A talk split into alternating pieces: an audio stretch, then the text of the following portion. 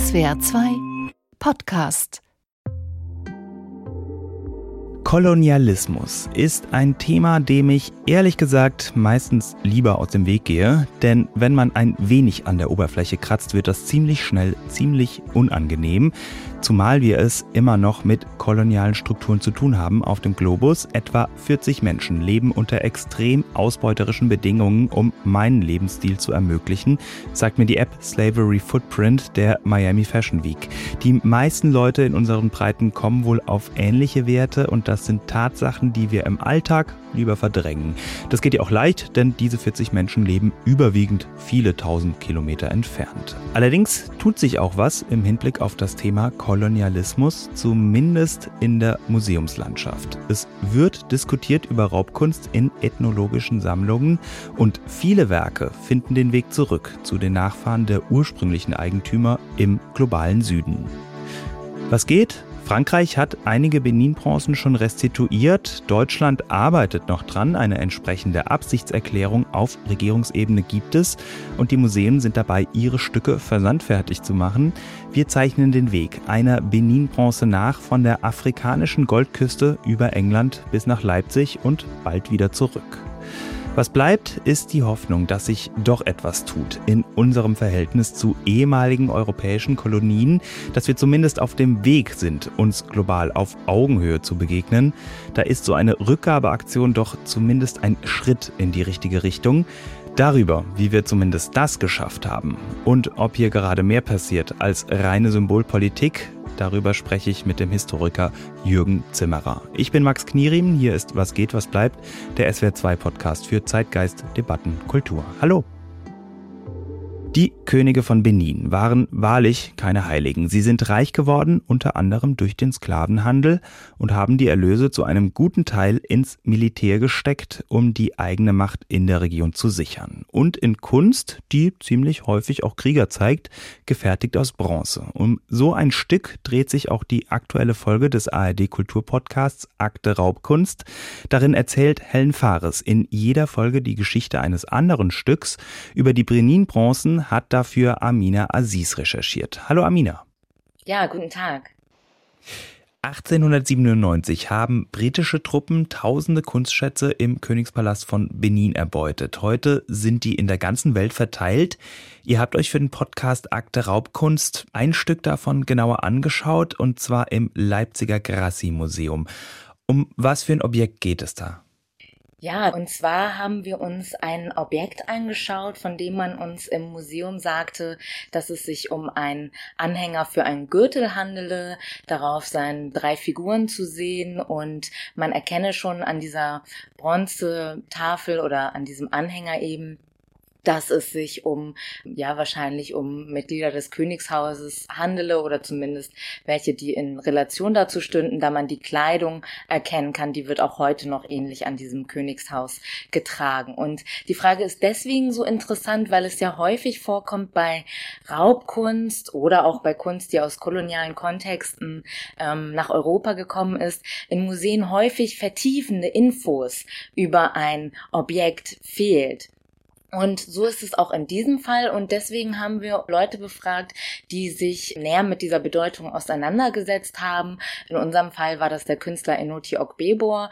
Und er sagte uns eben, dass es sich dabei um eine Bronzetafel handele, eine Wandtafel, die vermutlich im Königspalast damals äh, an der Wand hing und die den König Ododur auf dem Weg zum Ododua Festival zeigt. Ähm, er, der, dieser König gilt als Ahnenvater des Volkes der Yoruba und er ist eben abgebildet mit zwei Unterstützern auf diesem Weg zu diesem Festival. Und das ist eben etwas, was diese Bronzeobjekte auch so wertvoll macht, weil sie ein Zeitdokument damals schon waren und heute auch noch sind und deswegen eben auch ein wichtiger Teil des nigerianischen Kulturerbes.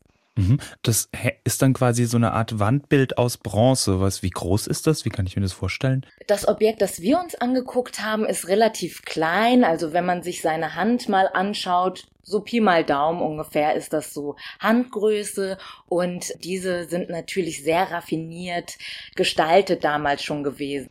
Mhm. Ich habe schon angesprochen, dieser und tausende weitere Kunstschätze wurden 1897 von den Briten geraubt aus Benin. Was ist da genau passiert? Wir sprechen vom Königreich Benin, das liegt in heutigen Südnigeria. Und Nigeria war schon in den Jahrhunderten vorher ein wichtiger Dreh- und Angelpunkt für den, für Europa, für den Handel mit Rohstoffen, Palmöl, Elfenbein, aber auch die Versklavung von Menschen spielten eine Rolle. Die Goldküste. Und Genau, ganz genau.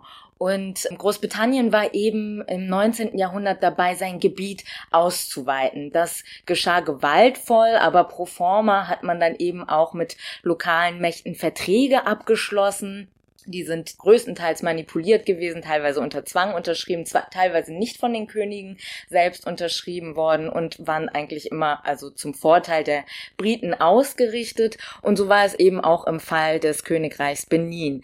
Da wurde ein Vertrag abgeschlossen, der vermutlich nicht von dem König von Benin unterschrieben worden ist und dementsprechend wurde sich in den Augen der Briten auch nicht an diesen Vertrag gehalten, der eben sicherstellen sollte, dass die Briten dort Einfluss nehmen können.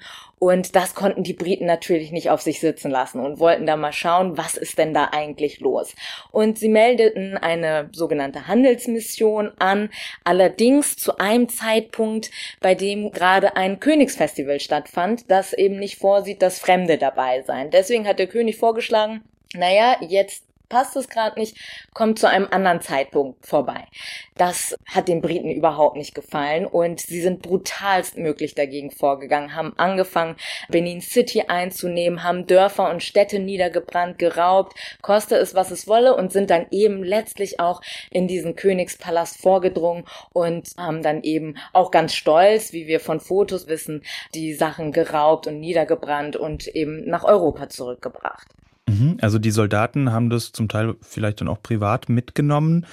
Wie ging es dann weiter? Diese Objekte sind dann auf den innereuropäischen Kunstmarkt gelangt oder wie kann ich mir das vorstellen? Wie kommt so ein Ding dann nach Leipzig? Die Bronzen waren im Besitz britischer Soldaten und da war vor allem ein Brite dafür verantwortlich, dass sie dann eben in die Sammlung gekommen sind. Äh, William Downing Webster, der war eigentlich Glasmaler, aber hat dann angefangen, die Benin-Bronzen den britischen Soldaten abzukaufen. Dazu ist er durch ganz Großbritannien gefahren, hat sie gekauft und dann eben auch katalogisiert, natürlich nicht mit dem Wissen, was, was sie eigentlich ursprünglich bedeuteten. Und deswegen kommen natürlich auch falsche Auskünfte zustande. Aber äh, seine Sammlung hat er relativ ausführlich katalogisiert und sie war letztlich so groß, dass es 1904 zu einer Auktion kam, die fünf Tage dauert. Das muss man sich mal vorstellen, das war so viele Bronzen und damals war es in Deutschland vor allem Felix von Luschan, der ist Direktor des Museums für Völkerkunde und der hatte eben natürlich auch Interesse daran, dass die Bronzen in seine Sammlung gelangen. Das Geld dafür hat er angefragt bei dem Mäzen Hans Meyer aus Leipzig. Er ist bekannt, äh, das ist die Leipziger Familie, die die Meyer-Lexika verlegt. Und Hans Meyer ist damals sogenannter Afrika-Forscher oder Kolonialpolitiker und er unterstützt Museen darin, ihre Sammlung aufzubauen. Und er gibt Felix von Luschan das Geld, das er braucht, um die Bronzen bei einer Auktion in London zu ersteigern. Und so kommen ungefähr 600 Bronzen in den Besitz des Berliner Völkerkundemuseums. Aber Meyer selbst kauft auch Bronzen, um sie im Leipziger Völkerkundemuseum zu zeigen. Und das sind die Bronzen, die eben dort auch noch inzwischen nicht mehr gezeigt werden, aber aufbewahrt werden, bis man einen Umgang damit gefunden hat. Mhm, und da liegen sie jetzt seit über 100 Jahren? Tatsächlich äh, muss man das so sagen. Man versucht jetzt im Kontext der Rückgabeforderung natürlich sie zurückzugeben, aber eben auch Lösungen zu finden, wie Objekte, die eben nicht zurückgehen, gezeigt werden können. Aber diese Zeit lang wurden sie entweder im Museum ausgestellt oder aufbewahrt, ja. Und Rückgabeforderung, die es ja schon kurz nach dieser britischen Invasion gab auch und sich dann aber über Jahrzehnte auch hingezogen haben, aber eben auch ignoriert worden sind. Viele Objekte, die aus kolonialen Kontexten oder als Raubkunst im Museum sind, sind dort gelagert. Mhm.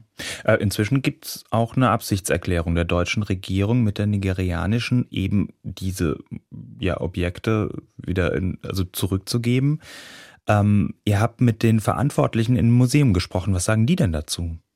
Ja, die finden das natürlich sehr gut. Das ist das Grassi-Museum in Leipzig. Ich hat wirklich sich bemüht, diese Geschichte aufzuarbeiten und in den Dialog zu treten mit Nachfahren des Königshauses oder auch mit Künstlern aus Nigeria und da eine Lösung zu finden, die auf Augenhöhe für beide Seiten, aber vor allem auch, und das wird betont, für die NigerianerInnen zufriedenstellend ist. Mhm, das heißt, die Objekte werden zurückgegeben. Ja, vermutlich werden nicht alle Objekte zurückgegeben. Man muss dazu sagen, und das gilt auch für alle Raubkunst, dass häufig Ursprungsländer gar nicht alle Objekte zurückhaben wollen. Also das ist auch so ein Missverständnis. Es gibt ja ja auch Memes, wenn man sagt, hey, wie würde das British Museum beispielsweise aussehen ohne Raubkunst, dann wäre es leer. Man will gar nicht alle Objekte zurückhaben, sondern Objekte, die besonders wertvoll sind oder die eine besondere kulturelle Bedeutung haben. Und da wird eben dann geguckt, welche Objekte gehen zurück, welche Objekte kann man hier gegebenenfalls ausstellen. Und das ist eben ein Aushandlungsprozess, der sicherlich noch lange dauern wird und der jetzt fortschreiten werden muss. Amina Aziz hat für den Podcast Akte Raubkunst über die Leipziger Benin-Bronzen recherchiert. Wenn ihr das nochmal vertiefen wollt, hört nach Ende dieses Podcasts gerne da rein. Akte Raubkunst, seit heute ist die Folge über die Leipziger Benin-Bronzen abrufbar in der ARD-Audiothek und überall, wo es Podcasts gibt. Vielen Dank, Amina. Herzlichen Dank auch. Also, im ganzen Land durchforsten die Museen ihre Bestandslisten auf Benin-Bronzen. Auch im Südwesten, etwa 30 davon liegen im Mannheimer Reis-Engelhorn-Museum, sogar 64 im Lindenmuseum in Stuttgart. Noch ist nicht ausgemacht, welche Stücke als Leihgabe in Deutschland bleiben und welche zurück nach Nigeria gebracht werden. Das passiert natürlich alles nicht im luftleeren Raum. Das hat viel damit zu tun, wie über Raubkunst und wie über Kolonialismus diskutiert wird in Deutschland und Europa. Dazu habe ich mir einen in den Podcast geholt, der den Diskurs so gut kennt wie nur wenige hierzulande. Ja, ich bin Jürgen Zimmerer. Ich bin Professor für Globalgeschichte mit dem Schwerpunkt Afrika an der Universität Hamburg und leite hier das Forschungszentrum Hamburgs postkoloniales Erbe. Und innerhalb dieses Forschungszentrums haben wir auch ein nigerianisch-deutsches Forschungsprojekt über den Raub der Benin-Bronzen 1897 und wie dieses Raubgut eigentlich über die Welt verteilt wurde, weil hier der Hamburger Hafen eine Schlüsselrolle spielt. Bei den Benin-Bronzen, also die liegen jetzt teils über 100 Jahre in ja, europäischen Museen und da hat kaum jemand Anstoß genommen, ziemlich lange Zeit, auch nicht in der Nachkriegszeit, als ja auf staatlicher Ebene weitgehend die eigentliche Dekolonisierung stattgefunden hat. Ähm, warum gibt es erst jetzt diese Rückgabewelle? Was hat sich da verändert in den letzten Jahren? Ja, es ist so nicht ganz richtig, wenn ich das sagen darf, weil von äh, nigerianischer Seite oder von der Seite des Königshauses von Benin eigentlich sehr frühzeitig Rückgabeforderungen gestellt wurden. Also schon um den Ersten Weltkrieg rum gibt es die ersten Forderungen und innerhalb äh, Nigerias und überhaupt im Bereich Afrikas diese Forderung eigentlich immer im Raum stand und es also sehr klar war, dass die Benin-Bronzen im Grunde emblematisch stehen für koloniale Raubkunst wie sonst nur die Nofretete vielleicht. Und diese Forderungen gab es immer und die wurden von äh, europäischer Seite und oder von der Seite des globalen Nordens, wenn man die US-amerikanischen Museen und so dazu nimmt, eigentlich immer abgeblockt. Aber die Forderung gab es die ganze Zeit. Und jetzt ist es halt so äh, weit gekommen, dass im Grunde einige europäische Regierungen jetzt bereit sind und auch Museen hier etwas nachzugeben, weil sich natürlich im Grunde die politische Gesamtlage im Punkto Raubkunst verändert hat. Das hat in Deutschland zum Beispiel sehr viel damit zu tun mit der Debatte über NS-Raubkunst und den Fall Gurlitt vor einigen Jahren, in der im Grunde die Menschen wussten plötzlich, dass es sowas wie Raubkunst gibt, dass das ein Problem ist. Eine sehr eindeutige deutsche Positionierung. Wir wollen nationalsozialistisch oder im Dritten Reich im Grunde geraubte Objekte nicht behalten. Wir wollen nicht profitieren von diesem Menschheitsverbrechen. Und als Etwa parallel dazu gibt es eine Diskussion in Deutschland über das koloniale Erbe. Das hängt sich vor allem oder begann vor allem um die, den Genozid an den Herero und Nama 1904, also 2004 und dann 2015, 16, als das im Grunde diskutiert wurde. Und dann, dann konnten die Leute zwei und zwei zusammenzählen und plötzlich gewann die koloniale Raubkunstdebatte einfach diese Sprengkraft nochmal angefeuert wider Willen durch den Wiederaufbau des Berliner Stadtschlosses und des Humboldt-Forum. Mhm. Also das ist jetzt die deutsche Debatte, das verlief parallel in vielen anderen ja Länder des globalen Nordens, wie sie es nennen. Frankreich hat auch vor wenigen Monaten viele Benin-Bronzen zurückgegeben. Benedikt Savoy meinte, das wäre ein historischer Akt mit großer Tiefe. Warum? Also die, in Frankreich wurden Objekte zurückgegeben an das heutige Benin, die sind aus dem früheren Dahomey, währenddessen die Benin-Bronzen sind aus Benin City, das zum heutigen Nigeria gehört. Nur, dass man das nicht verwechselt.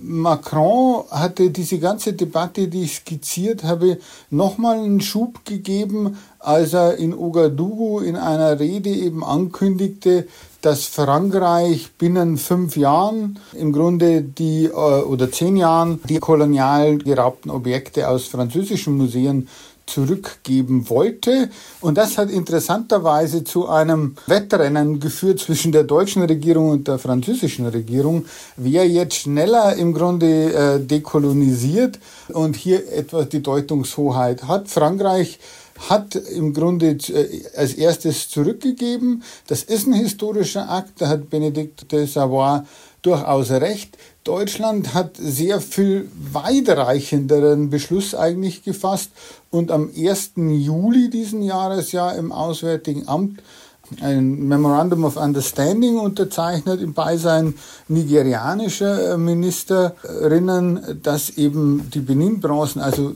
1100 Stück zurückgegeben werden sollen oder man sich zumindest einigt, wie viele davon zurückgegeben werden sollen. Das ist also sehr viel grundlegender, aber der, der historische Moment, dass eine europäische Kolonialmacht sagt, ja, wir geben zurück, das ist tatsächlich Macron und auch diese Rückgabe an das heutige Benin. Das ist ja zuerst mal ein symbolischer Akt. Also da, dadurch verschwindet weder Rassismus noch ähm, koloniale Strukturen, die es ja zum Teil immer noch gibt.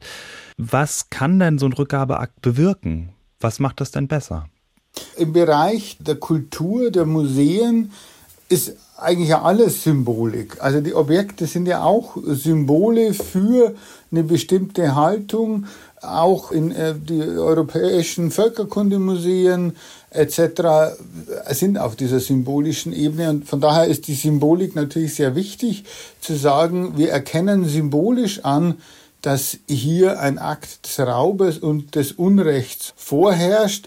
Auf der anderen Seite muss man sagen, ist die ganze koloniale Raub Debatte eine Debatte, die auch in gewisser Weise wohlfeil ist, weil man die anderen Konsequenzen des Kolonialismus eigentlich ausblendet. Man kann das sehr gut am deutschen Beispiel studieren, wo im letztes Jahr im Frühjahr im Grunde zwei Debatten gleichzeitig geführt wurden oder zwei Regierungsverhandlungen gleichzeitig geführt wurden, die eine mit Nigeria über die Rückgabe der Benin-Bronzen sehr erfolgreich führte jetzt zum 1.7. zu dieser Unterzeichnung. Gleichzeitig gab es seit 2015 Verhandlungen mit Namibia über den Genozid an den Herero und Nama im damaligen Deutsch-Südwestafrika 1904 bis 1908, den ersten Genozid des 20. Jahrhunderts.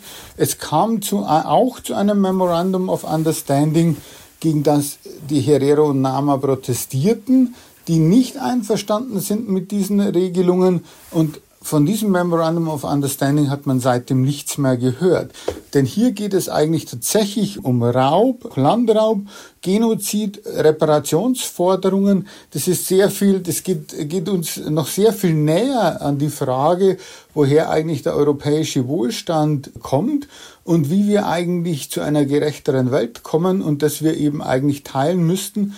Und hier äh, ist die Bereitschaft zu handeln also deutlich, deutlich begrenzter. Und man kann sogar, und das sagen auch einige Kritikerinnen, gerade aus Afrika, gerade aus dem globalen Süden, auch bemerken, dass man sagt, ja, vielleicht einigt man sich jetzt über Kunst, Objekte oder über einzelne Objekte, weil man die großen Fragen ausblendet. Also in diesem Stück wird zu sagen, über die Objekte redet ihr, aber über uns Menschen einfach nicht, wenn man daran denkt, dass im Mittelmeer durch Frontex also jeden Tag Menschen ertrinken, die aus Afrika hierher kommen wollen und über die man nicht, nicht in gleicher Bereitschaft eigentlich verhandelt. Mhm, also es ist auch einfach ein Stück weit ein symbolisches Entgegengekommen, um eben substanziell nichts ändern zu müssen.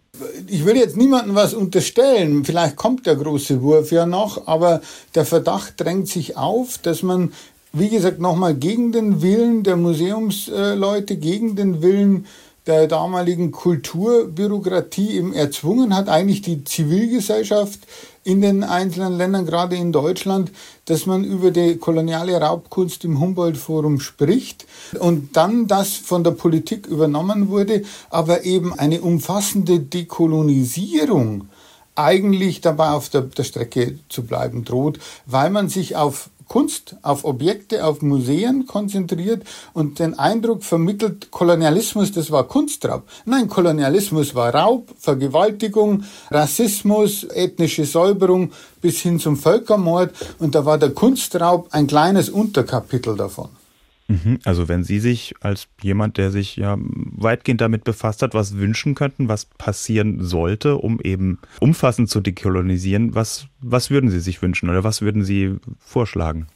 Also das Wichtigste wäre eigentlich, dass wir uns klar machen in Europa, dass die europäische Geschichte der letzten 600 Jahren tatsächlich eine Geschichte der Ressourcenaneignung ist durch Expansion nach äh, Übersee, wie es hieß, eigentlich war. Und dass uns das eigentlich auch in eine Mentalität gebracht hat, dass wir weit mehr Ressourcen verbrauchen, als wir eigentlich selbst in Europa haben oder uns Europäerinnen eigentlich pro Kopf zustünde und dass wir damit eine Wirtschaftsform geschaffen haben, die eigentlich den Planeten in die Katastrophe führt, nämlich in dieser Klimakrise. Da verbindet sich nämlich Kolonialismus und Dekolonisierung mit der Klimakrise und dem Ausweg daraus, dass man sagt, Dekolonisation ist Dekarbonisierung und umgekehrt. Und das hängt eben alles zusammen. Und wir haben uns eben angewöhnt, wir holen uns einfach, was wir brauchen von anderen Regionen, anderen Kontinenten. Und das geht jetzt eigentlich nicht mehr. Deshalb gibt's ja bei Science Fiction und einigen Milliardären den Ausweg, wir kolonisieren den Mond oder den Mars. Das ist die gleiche Mentalität tatsächlich. Wir alle anderen, die wir nicht mitkommen, äh, müssen hier bleiben und der einzige Ausweg wäre eigentlich, unsere Rechenschaft abzulegen über diese Geschichte, zu sagen, wir ändern uns und wir kommen zu einer, einer globalen sozialen Gerechtigkeit, die tatsächlich teilt, damit alle Menschen auf der Welt die Hoffnung haben, zu überleben und sich zu verbessern, denn sonst wird am Ende niemand überleben. Der Historiker Jürgen Zimmerer, Professor für Globalgeschichte mit Schwerpunkt Afrika an der Uni Hamburg, über den historischen Kontext verschiedener Rückgabeaktionen von Raubkunst wie den Benin-Bronzen. Vielen, vielen Dank für das Gespräch. Ich danke Ihnen. Also, wir sind noch weit entfernt von einer gerechteren Welt, aber zumindest symbolpolitisch passiert einiges. Wenn das jetzt euer Interesse geweckt hat am Thema Raubkunst, dann schaut doch in die ARD Audiothek oder beim Podcast-Anbieter eures Vertrauens nach der Akte Raubkunst. In der aktuellen Folge geht es um Benin-Bronzen, aber natürlich gibt es noch viel mehr spannende Geschichten um geraubte Kunst. Das war soweit von meiner Seite. Ich bin Max Knierim. Das war Was geht, was bleibt für diese Woche. Fragen, Anregungen, Kritik oder Themenideen wie immer einfach per Mail an kulturpodcast.swr.de. Danke fürs Zuhören und bis bald.